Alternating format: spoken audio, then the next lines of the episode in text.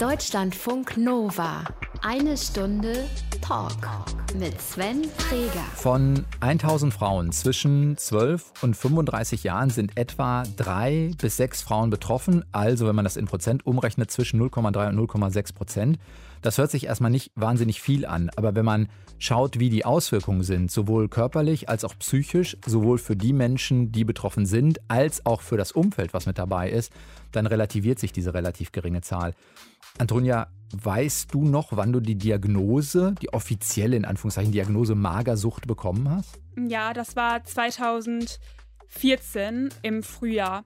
Da war ich mit meiner Mutter bei einem Therapeuten oder auch zuerst bei einer Therapeutin und da fiel zum ersten Mal so aus offizieller Hand, sag ich mal, so der Begriff Magersucht. Wie alt warst du da?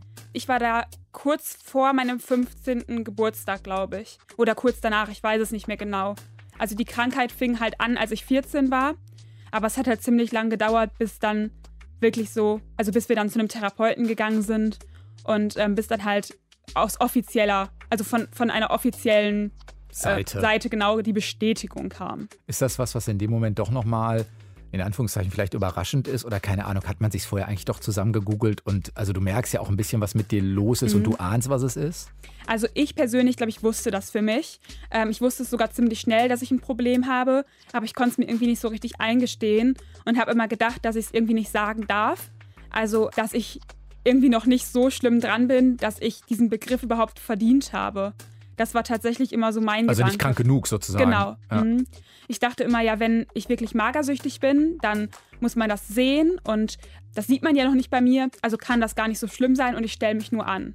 Obwohl ja die eigene Körperwahrnehmung in dem Moment wahrscheinlich schon so in Anführungszeichen verzerrt ist, dass andere es möglicherweise sehen, nur die eigene Wahrnehmung ist dann nochmal eine andere, ne? Ja, genau. Also ich war halt damals ja noch in der Pubertät, also mit 14. Da gibt es so viele auch untergewichtige Jugendliche, die vielleicht trotzdem gesund sind. Da geht der Körper manchmal einfach nach, schießt nach oben, schießt zur Seite. Ich glaube nicht, dass viele Leute damals sofort gedacht haben, eine Essstörung. Hätte ja auch einfach sein können, dass ich einen Wachstumsschub bekommen habe oder sowas.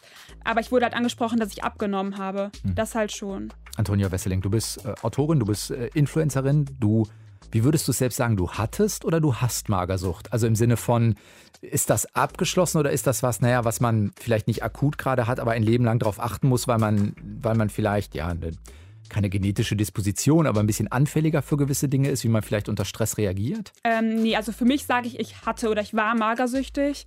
Ähm, das ist nichts mehr, was irgendwie so zu mir gehört. Ich habe das abgeschlossen für mich so. Hm. Wie das bei dir entstanden ist, wie du da auch rausgekommen bist und was wir vielleicht auch davon ja, mitnehmen können. Darüber sprechen wir diese Woche im Talk und ich freue mich, dass du da bist. Ich freue mich auch. Deutschlandfunk Nova. Antonia, bevor wir ein bisschen darüber reden, wie Magersucht sich bei dir, ja, wie sagt man das, manifestiert hat vielleicht oder, oder wie es bei dir dazu gekommen Mhm. ist, darfst du bei uns einmal wie alle Gäste durch den Spontanitätstest. Okay, ich bin Wir- gespannt. Wir haben uns drei äh, fiktive Möglichkeiten ausgedacht und hoffen aber, dass irgendwas dabei ist, was dir vielleicht äh, Lust machen könnte oder Spaß machen könnte oder so. Wir gucken mal. Hier steht, hier kommen drei mögliche Aktivitäten für und mit Antonia Wesseling. Die erste Möglichkeit, eine Woche ohne Social Media. Oh Gott, das klingt für mich, ich würde sagen, machbar, aber ich würde es nicht gerne machen. Warum nicht? Ähm, also erstens, weil ich daran gewöhnt bin und ich hätte auch das Gefühl, dass ich irgendwas vermisse. Und ich muss auch ganz ehrlich sagen, dass ich so ein bisschen Angst hätte, dass das ähm, meinem Profil auch schadet. Ehrlich, gibt es die Sorge, wenn mal ein paar Tage irgendwie, selbst wenn man vorher sagt, hey Leute, ich bin mal eine Woche offline? Ja, der Algorithmus funktioniert so leider nicht. Also, äh, wenn ich jetzt zum. Beispiel auf Instagram eine Woche weg bin, dann kann halt schon sein, dass der Algorithmus das, also mich da hinterher für bestraft. Da ist aber schon viel Druck dann auch im System. Ne? Also wenn man sozusagen wirklich darauf achten muss, dass das alle auf allen Kanälen ständig bespielt ist. Also ich glaube, wenn es mir jetzt total wichtig wäre ähm, und ich müsste jetzt offline gehen, so, dann wäre das jetzt für mich jetzt kein krasses, also kein krasser Stress. Aber wenn ich jetzt nicht muss, dann mache ich es nicht, weil ich mir so denke, ja, dann, dann muss ich es ja gar nicht drauf ankommen lassen. Was sagt deine Bildschirmzeit im Smartphone? Die habe ich ausgestellt. Ja, so kann man sich auch. Äh, Ja. ist, äh, Selbstschutz, ne? ja, Äh, Selbstschutz ist das richtige Wort. zweite Möglichkeit, ein Monat ohne Bücher. Ähm, Also einen Monat ohne Ge kann ich Hörbücher hören. Hm. Ja, okay. Ich glaube, mit Hörbüchern würde es noch tatsächlich besser gehen. Ja? Also weil ich sehr, sehr gerne auch Hörbücher höre, aber ähm, auch ungerne. Also ich würde es wahrscheinlich schaffen, aber mit Hörbüchern auch wahrscheinlich nur. Aber ähm, auch das würde ich nicht freiwillig machen. Also ich müsste schon was Gutes dafür geboten bekommen. Was ist gerade im Player? Was hörst du gerade? ähm, ich habe jetzt gerade nochmal Harry Potter gehört.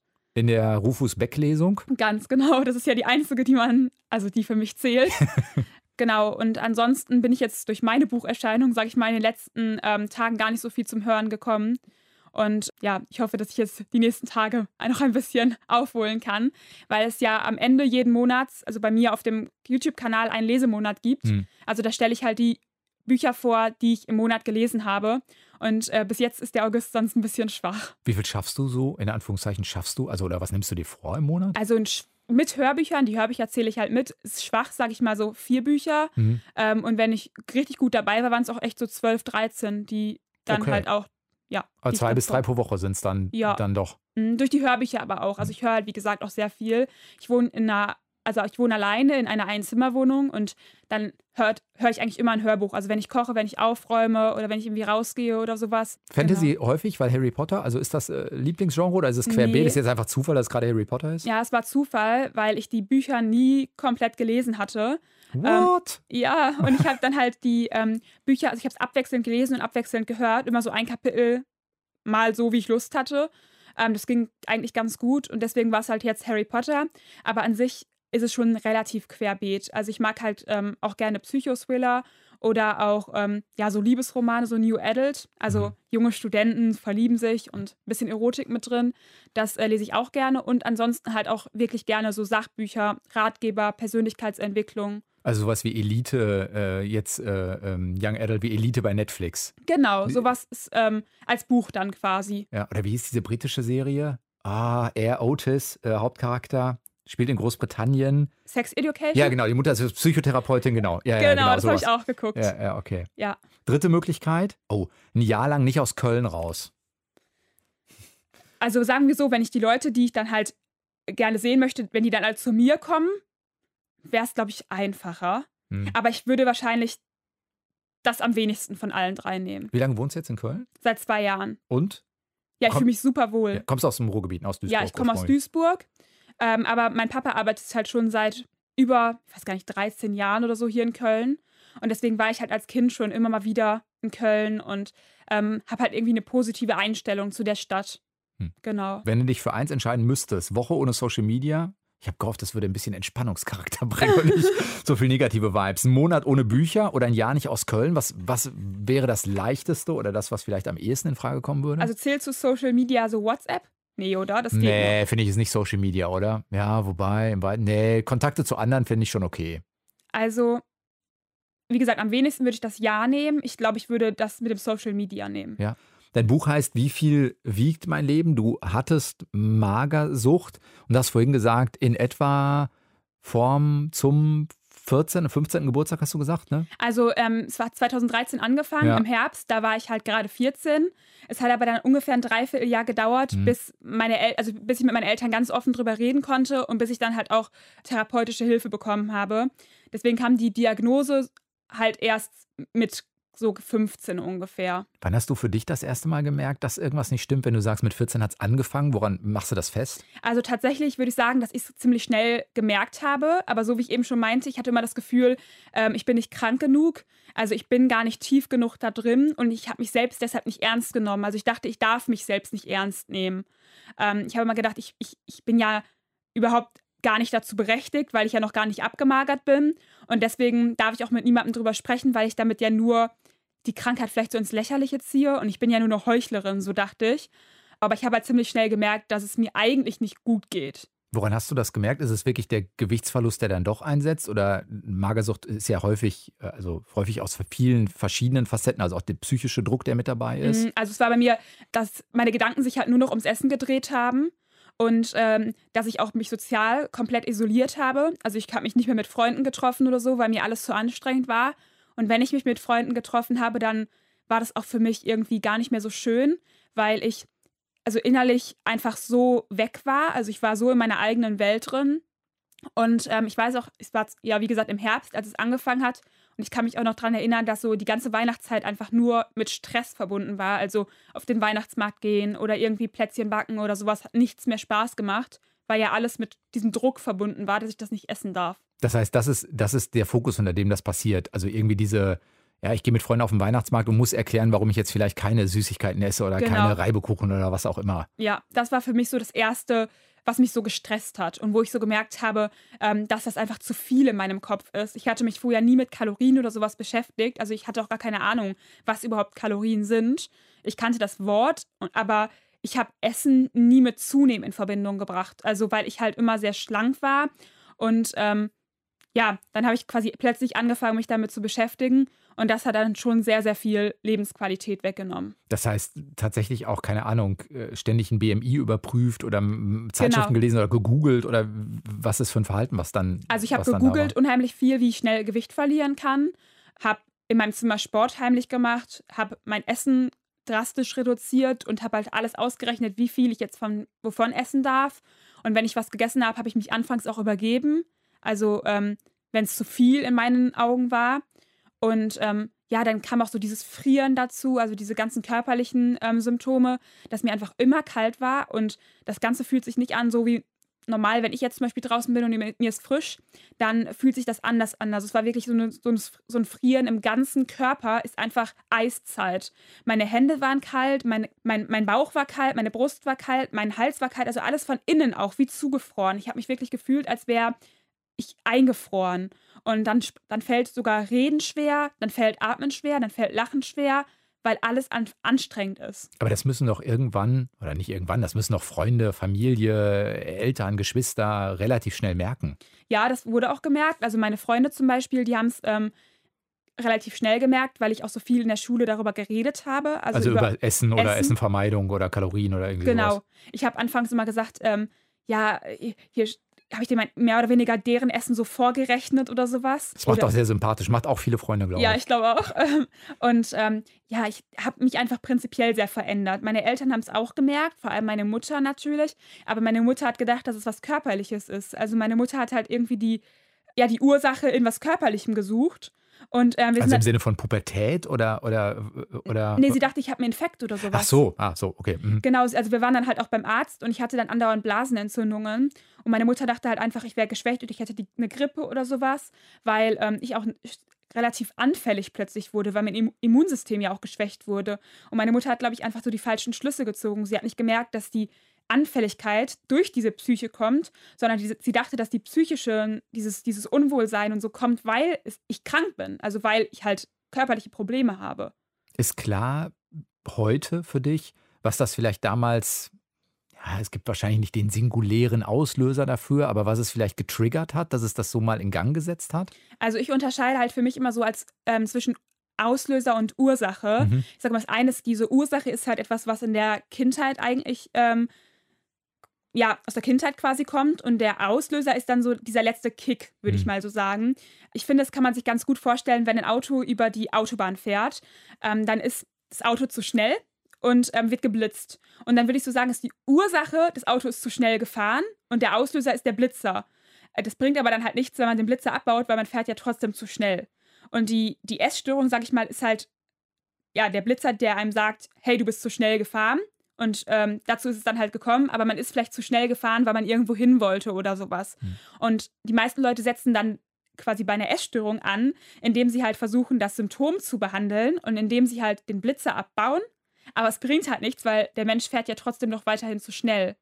Und ich sage dann halt, dass man bei einer Magersucht halt auch schauen muss, was führte dich überhaupt dazu, dass du dieses Verhalten quasi gebraucht hast. Hm. Wahrscheinlich ist es beides. Ne? Je nachdem, wie schlecht es einem auch körperlich geht, muss man vielleicht erstmal auf der Symptomebene ja, jemanden genau. erstmal aufpäppeln, bevor ja. man dann genug Ressourcen, Energie hat, um zu sagen, okay, und jetzt gucke ich mal, was für Ursachen sind denn eigentlich dahinter. Ja, das Problem ist halt, dass die meisten Kliniken oder so tatsächlich eigentlich das Symptom behandeln und danach entlassen und man ist wieder auf sich alleine gestellt. Ist das deine Erfahrung so? Ja, also meine ersten beiden Klinikaufenthalte waren wirklich so. Also ich habe halt ähm, zugenommen, kam nach Hause und war wieder mit meinen, mit meinen Sorgen alleine. Und das hat mich dann halt nur noch unglücklicher gemacht. Und ich hatte auch so das Vertrauen in Kliniken verloren. Und ich hatte auch den Eindruck, dass halt in mein, mein Umfeld, sag ich mal, so reagiert hat. Also alle haben halt gesagt, ja, jetzt geht es dir wieder besser weil sie gesehen haben, dass ich zugenommen hatte. Wie alt warst du, als du die ersten beiden Male in die Kliniken gegangen bist? Ähm, also beim ersten Klinikaufenthalt, das war ein Jahr nachdem die Krankheit mhm. ausgebrochen ist, also das war 2014, da war ich halt 15. Das war ein halbes Jahr, nachdem meine Eltern das halt quasi so offiziell auch wussten. Ähm, der zweite Aufenthalt war dann genau ein Jahr später und der dritte Aufenthalt war vor zwei Jahren, also 2018. Ich frage das deshalb, weil ich glaube, das hat ja manchmal auch nochmal was mit der eigenen Position zu tun. Ne? Also vielleicht ist man mit 18 auch eben erwachsener als mit 15 oder 16 und dann hilft einem derselbe Klinikaufenthalt mehr, weil man merkt, ah, da steckt noch mal mehr drin für mich und es muss nicht immer nur am Klinikaufenthalt oder Angebot der Klinik denken, weil ich immer so denke, Psychosomatik ist das dann ja wahrscheinlich als Klinik. Die sind ja heute schon multimodal aufgestellt und gucken auch, aber vielleicht ist es auch, ja, kann, ist man selbst noch zu jung, zu früh. Also man braucht einen Moment, bis man das auch annehmen kann, was einem dann angeboten wird. Ja, das kann ich mir auch vorstellen. Aber bei meinem zweiten Klinikaufenthalt beispielsweise gab es dann sowas wie Ernährungsberatung oder Kochen.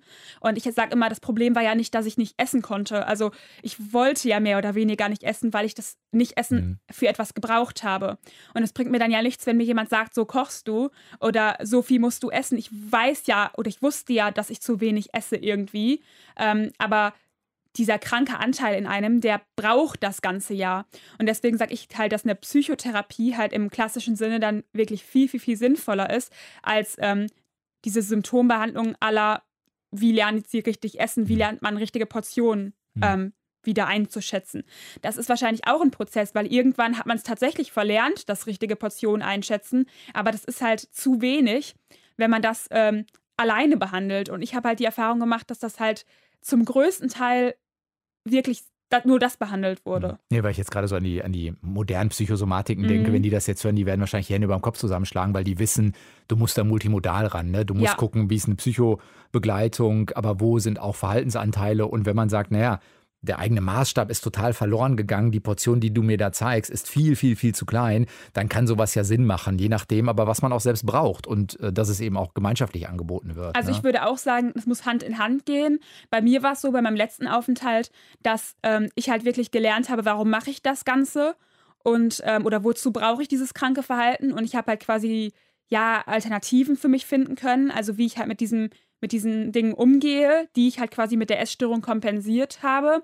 Ähm, und dann hat sich halt der Rest, sag ich mal, langsam wieder, also habe ich den von selbst wieder gelernt. Hm. Ähm, wie ein Kind ja auch lernt. Also ich meine, ein Kind hat ja irgendwann auch mal wieder so, also angefangen, diese Instinkte, die sind quasi wiedergekommen. Und ich glaube, als ich dann irgendwann quasi darauf vertraut habe und auch gemerkt habe, okay, ich darf meinem Körper das geben, was er braucht, da ähm, kam auch wieder dieses Hungergefühl mehr zurück. Also dann konnte ich mir das auch wieder eingestehen, dass ich halt doch vielleicht Hunger habe und dass ich irgendwann. und dass auch, das auch okay ist. ja, genau. Ja. Kannst du benennen, wann du für dich gemerkt hast, ah, jetzt öffnet sich eine Tür Richtung, es wird besser? Mm, Also ich finde, also viele Leute sagen immer, dass es so einen Klickmoment gibt, aber ich sage immer, dass dieser Klickmoment mehr oder weniger so was Märchenhaftes ist und wahrscheinlich wünschen sich auch viele, dass es so einen Klickmoment gibt. Für mich waren es eher so mehrere Momente, in denen ich gemerkt habe, okay, so geht's jetzt nicht. Und ich würde sagen, es ist nicht so eins von 0 auf 10 plötzlich und dann ist alles gut, sondern es ist so vielleicht von 0 auf 1, dann wieder von 1 auf 0, dann von 0 auf 2. Also man geht so langsam so eine Stufe Man geht zwar hoch. höher, aber es ist immer wieder mit so Setbacks Genau, äh, also man geht quasi nicht eine gerade Treppe hoch, sondern auch wieder eine St- Stufe zurück und wieder eine Stufe hoch und dann geht man zwei Stufen hoch, eine zurück, zwei Stufen hoch, drei Stufen hoch und dann wieder zwei zurück. Also es ist halt so ein Auf und Ab, sag ich mal, gewesen, mit Tendenz dann irgendwann steigend. Hast du irgendwann gemerkt, dass wenn man sich da mal umdreht auf dieser Treppe, sieht, ah, guck mal, jetzt bin ich trotzdem drei Stufen höher, als ich das vielleicht vor, keine Ahnung, drei, vier, fünf Monaten war? Ja, also ich würde tatsächlich sagen, dass ähm, ich Anfang 2018 vor meinem letzten Klinikaufenthalt zum ersten Mal gemerkt habe, dass es wirklich gar nicht ums Essen geht. Also ich dachte vorher immer, irgendwie, ja, wenn ich eines Tages richtig dünn bin und wenn ich es einmal geschafft habe, mich abzumagern, dann ähm, bin ich irgendwann zufrieden. Und ich habe mal diese Zufriedenheit quasi mit meinem Ge Gewicht gleichgesetzt. Mhm. Und ähm, irgendwann habe ich dann halt gemerkt, okay, das, das da ist gar kein Zusammenhang. Also du denkst immer, wenn du dünner wirst, bist du irgendwann zufrieden, bist du zufrieden mit dir, dann hast du deine Probleme im Griff und dann hast du irgendwie dein Leben strukturiert.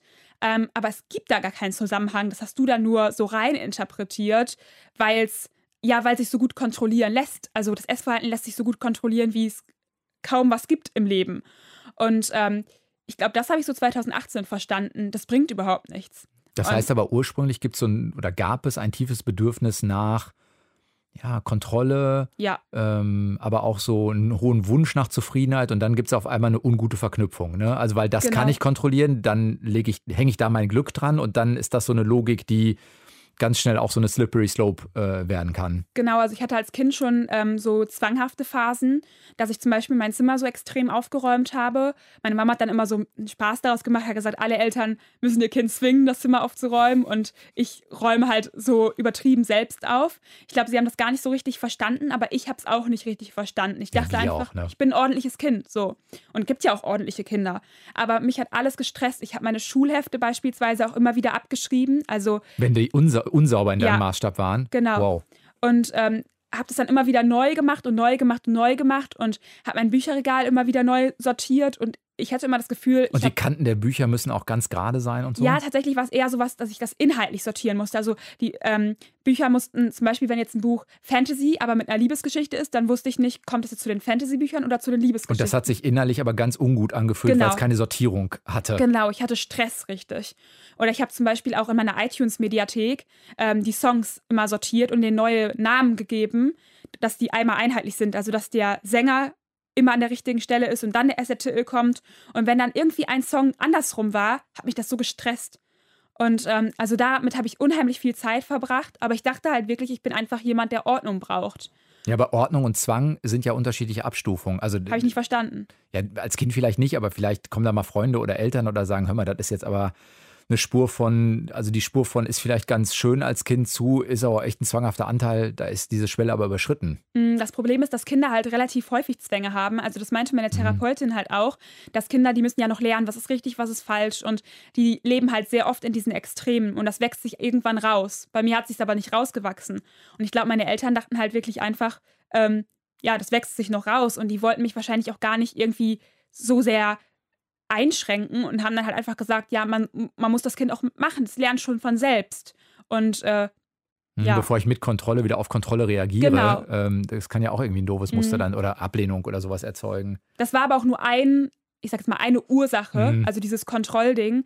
Ähm, es gab noch ja, es gab noch sehr, sehr viele Bereiche. Beispielsweise ähm, ist das nicht mein erstes Buch. Also ich habe halt schon vorher Jugendbücher geschrieben mhm. und das ist auch mein... Fiktionale Stoffe, ne? Genau, ähm, fiktional. Also ich habe halt ähm, einen Thriller geschrieben und ähm, Fantasy auch. Und das ist auch eigentlich so mein, mein großer Traum oder auch meine Zukunftsvorstellung. Also dass ich halt ähm, Autorin sein möchte und darin halt erfolgreich werden möchte. Und ich hatte halt auch immer das Gefühl, dass das niemand so richtig sieht. Also es ist ja schon auch eine sehr harte Branche. Also ähm, erst recht mit, ich glaube, wenn man dich googelt, findet man so erstes Buch, korrigiere mich mit 14 oder 15 Jünger. Äh, oder so genau. Also ja, harte Branche mit, äh, kann man ja als Kind noch gar nicht oder als Jugendlicher gar nicht so richtig Ja, aber ich lag mit 10, 11 im Bett und habe gedacht, ich werde nie Fuß fassen und niemand will meine Geschichten lesen. Also, also wirklich so ein Weltschmerzanteil ja. äh, auch. Ich habe alles versucht. Ich mhm. habe mit zehn schon Videos gedreht und habe die an Fernsehsender geschickt, um mich zu bewerben, dass ich da über meine Bücher sprechen kann. Ich habe meiner Mutter erzählt, ich muss eine eigene Bücherei gründen, also eröffnen. Da war ich, glaube ich, acht oder so. Da habe hab, ich meine Eltern gesagt, ich brauche das. Ähm, wir müssen einen wir müssen das machen. Wir müssen einen Laden kaufen. Ja. Und meine Eltern haben mir dann halt auch zum, ich glaube, zum 11. Geburtstag Visitenkarten geschenkt, weil meine Bücherei sollte Platz für Leseratten heißen. Und ähm, ich hatte ein Pseudonym und sowas alles. Also ich Ja, und gleichzeitig ist das ja ganz schwer zu erkennen, glaube ich, auch für Eltern zwischen, ist das Kind fantasievoll ja. und ist, hat es da Spaß dran und will man es darin bestärken?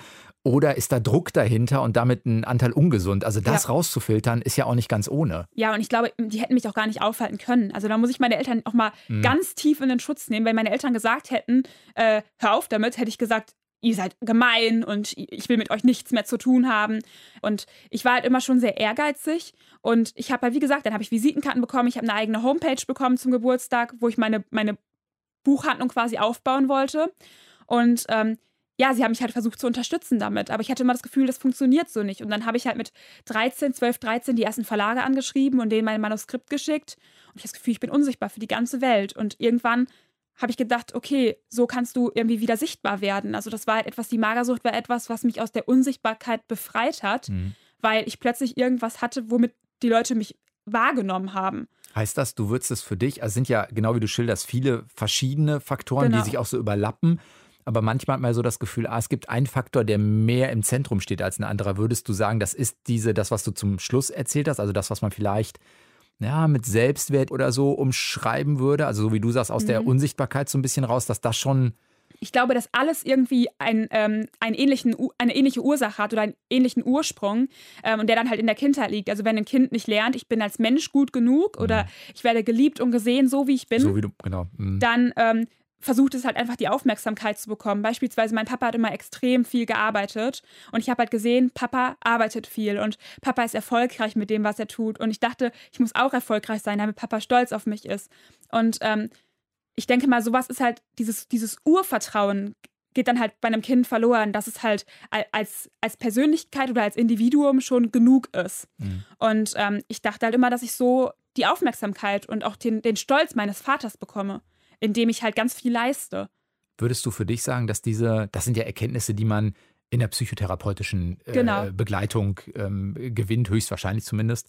Ähm, würdest du sagen, das ist eigentlich für dich der entscheidende Schritt, um da rauszukommen? Ja, also ich glaube schon. Ich glaube, das hat mir sehr geholfen, weil ich irgendwann auch gemerkt habe, dass, dass es da keinen richtigen Zusammenhang gibt. Also ich habe irgendwann gemerkt, das bringt mir nichts. Die Essstörung hilft mir gar nicht, diese Ziele wirklich zu verfolgen, die ich denke, damit zu ähm, verfolgen.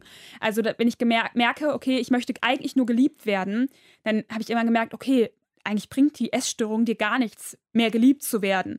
Und ähm, ich habe mir das Ganze auch ähm, in meinem Buch zum Beispiel habe ich halt geschrieben, dass ähm, ich mir das wie eine Wippe vorstelle und auf der einen Seite ähm, liegt der Ballast aus der Kindheit und ich muss die andere Seite so lernen zu stärken, dass es ausgeglichen ist oder dass ich zumindest nicht mehr irgendwie in der Luft hänge. Bei einer Wippe ist das ja so, dass die eine Seite, die schwerer ist, lässt die andere Seite quasi in der Luft hängen und ähm, ich muss wieder auf den Boden kommen. Also ich muss wieder aus der, aus der Luft raus. Aber das heißt aber auch, du würdest für dich sagen, Ballast aus der Kindheit entfernen geht nicht. Nee, das glaube ich nicht. Du kannst nur die andere Seite bearbeiten. Du kannst nicht hergehen und sagen, ah, den Ballast, den ich da habe. Was geschehen ist, ist geschehen. Mehr aber so im Sinne von aufgelöst oder sowas, würde es eher sagen, nee, ich muss an der anderen Seite nachsorgen, damit das in Gleichgewicht kommt. Mm, also ich würde halt sagen, dass ich, dass man lernt, also die, diese Verletzungen, sage ich mal, die die sind halt ja passiert, das ja schon. Aber vielleicht kann man hingehen und lernen, die zu heilen. Mhm. Das würde ich sagen, das halt schon, oder zumindest, dass sie halt anfangen zu heilen. Aber ich glaube, man kann sie ja nicht rückgängig machen, dass sie überhaupt passiert sind. Das meine ich halt damit, dass man sie nicht runternehmen kann. Was passiert ist, ist immer passiert. Ja, aber vielleicht sind sie irgendwann nicht mehr so schwer, das meinte ich. Ja, weil man das so könnte ich mir vorstellen. Sie reframed hat oder integriert hat oder was auch immer. Ja, das könnte ich mir dann vielleicht doch vorstellen, dass die halt, ähm, dass man, ja, dass man lernt, damit umzugehen, mhm. dass es sie gibt. So. Und dass sie sich dadurch nicht mehr so schwer anfühlen. Bist du heute unordentlich?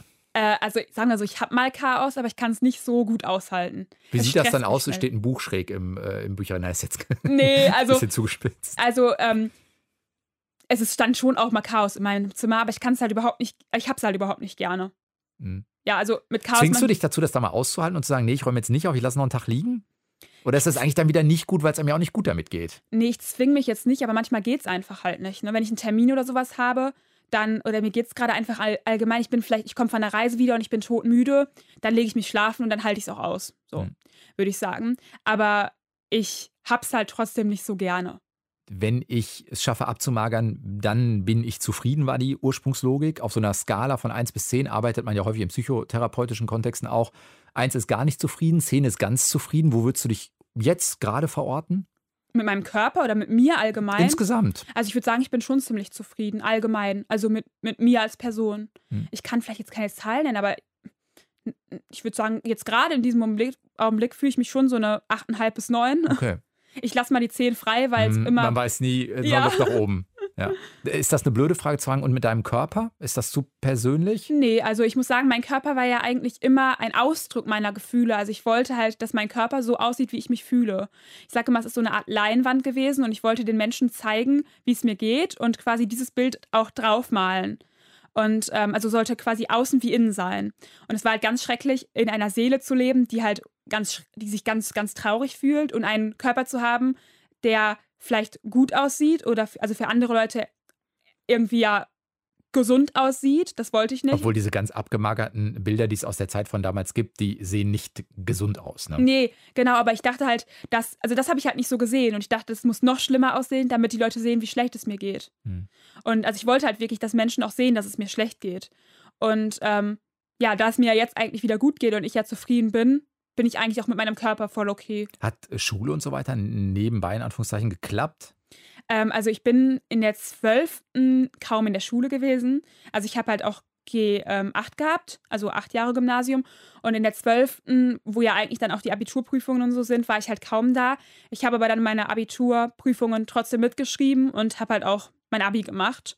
Ähm, aber ich habe ja auch zwischendurch dann halt gefehlt durch Klinikaufenthalte und so, ähm, sodass ich halt, sage ich mal, wahrscheinlich nicht die Leistung gebracht habe, die ich hätte bringen können. Aber alles in allem war es trotzdem ein sehr gutes Abitur. Hm.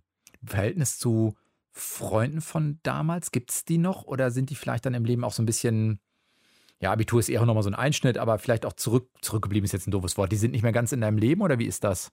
Ähm, also die Schulfreunde zum Beispiel, ich habe die Schule gewechselt. Also ich habe gewechselt, als ich krank wurde, ähm, zur Oberstufe quasi hin, weil ich damals gedacht habe, ich kann so ein bisschen fliehen vor meinen Problemen. Hat aber natürlich nicht funktioniert. Das heißt, auf der neuen Schule habe ich eigentlich kaum Freunde gefunden, weil ich da niemanden mehr an mich rangelassen habe, weil ich ja, ich war so isoliert und ich wollte eigentlich auch keine richtigen Freunde. Ich habe, sage ich mal, vielleicht Schulfreunde gefunden, aber keine Herzensfreunde.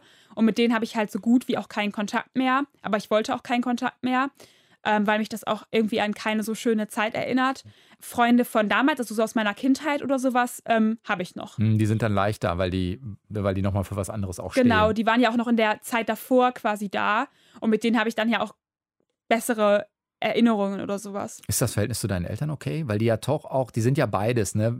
Von außen würde man jetzt sagen, die sind ein bisschen Teil des Problems, aber auch mhm. Teil vielleicht der Lösung, mhm. weil das, was man im Verhältnis mit den Eltern dann aufgearbeitet kriegt, kann man dann für sich auch wieder gehen lassen oder was anders umdeuten oder so. Ist das okay, das Verhältnis heute? Ja, doch. Also ich würde schon sagen, dass ich ein gutes Verhältnis zu meinen Eltern habe. Und ähm, sie haben auch alles dafür getan, dass es mir besser geht. Also wirklich, ich habe alle Unterstützung bekommen. Hast du Geschwister eigentlich? Ja, ich habe eine Schwester, eine ältere Schwester. Ah. Und so der ist das Verhältnis auch sehr gut. Also ich würde sagen, das ist sogar tendenziell eher besser geworden, seitdem es mir wieder besser geht. Also zum Beispiel mit meiner Schwester war es halt echt zwischendurch auch nicht so. Wir haben sehr distanziert. Auch nachvollziehbar. Die Aufmerksamkeit geht zu dem Kind, was mehr Aufmerksamkeit braucht. Das ist fürs andere Kind manchmal auch nicht so geil. Ja, und ähm, ja, aber jetzt ist wieder, das ist wieder echt besser geworden. Ähm, und auch mit meinen Eltern ist es allgemein schon besser geworden, aber es ist definitiv auch gesünder geworden. Also bei meiner Mutter war das zum Beispiel so, dass ich während der Krankheit halt so extrem auf sie fixiert war. Also ich habe alles mit meiner Mutter zusammen gemacht. Meine Mutter war meine beste Freundin quasi. Und ähm, ich glaube, das ist auch nicht so gesund für ein, weiß ich nicht, ich war, wie gesagt, zwischen 14 und 19 und alles habe ich quasi nur mit meiner Mutter besprochen. Und äh, ja, sie konnte auch nie irgendwie weggehen, weil ich immer bei Mama bleiben wollte. Und ich würde sagen, jetzt ist es halt so, wie es halt auch für eine 21-Jährige normal ist. Dass ich, ich rufe meine Mutter ja, schon. Einmal im Monat an. Nein, nein, nein. Also da muss ich sagen, ich rufe meine Mutter eher jeden Tag an. aber. Ähm, Ob das wiederum gesund ist. ja, doch. Also es ist aber allgemein, ich bin halt einfach, ich rede gerne, meine Mutter redet auch gerne, wir erzählen uns dann ein bisschen was, aber ich wohne halt alleine und. Ähm, es ist ein erwachseneres Verhältnis geworden. Genau, sozusagen. und wenn ich nicht anrufen möchte, dann rufe ich auch nicht an. Ja. Ich rufe dann an, wenn ich was zu erzählen habe. Jetzt gehst du ja mit dieser Geschichte im Buch, du gehst äh, auf deinen Social Media Kanälen, egal ob jetzt bei YouTube oder den anderen, du gehst damit sehr ja, offensiv auch um. Ist das für dich nochmal Teil, weiß nicht, einer, einer Selbstanerkennung, zu sagen, hey, das gehört auch zu mir, deshalb kann ich damit auch rausgehen? Oder ich denke über sowas nach, wie es ist ja auch ein Stück Verantwortung, mit so einer Geschichte in eine Community zu gehen, wo es statistisch gesehen Menschen geben kann, die mit ähnlichen Problemen auch zu tun haben und die entweder sagen, ah, das ist ein Role Model für mich oder das ist keins. Also du nimmst eine Verantwortung auf dich, wenn du mit ja. dem Thema in die Öffentlichkeit gehst. Also ich würde sagen, dass ich tatsächlich das eher gemacht habe. Also einmal, weil ich mich dafür nicht mehr schämen wollte. Also es war halt vorher so, früher, dass ich das Thema nicht gerne angesprochen habe, also auch nicht vor Freunden. Ich glaube, es hat echt lang gedauert, bis ich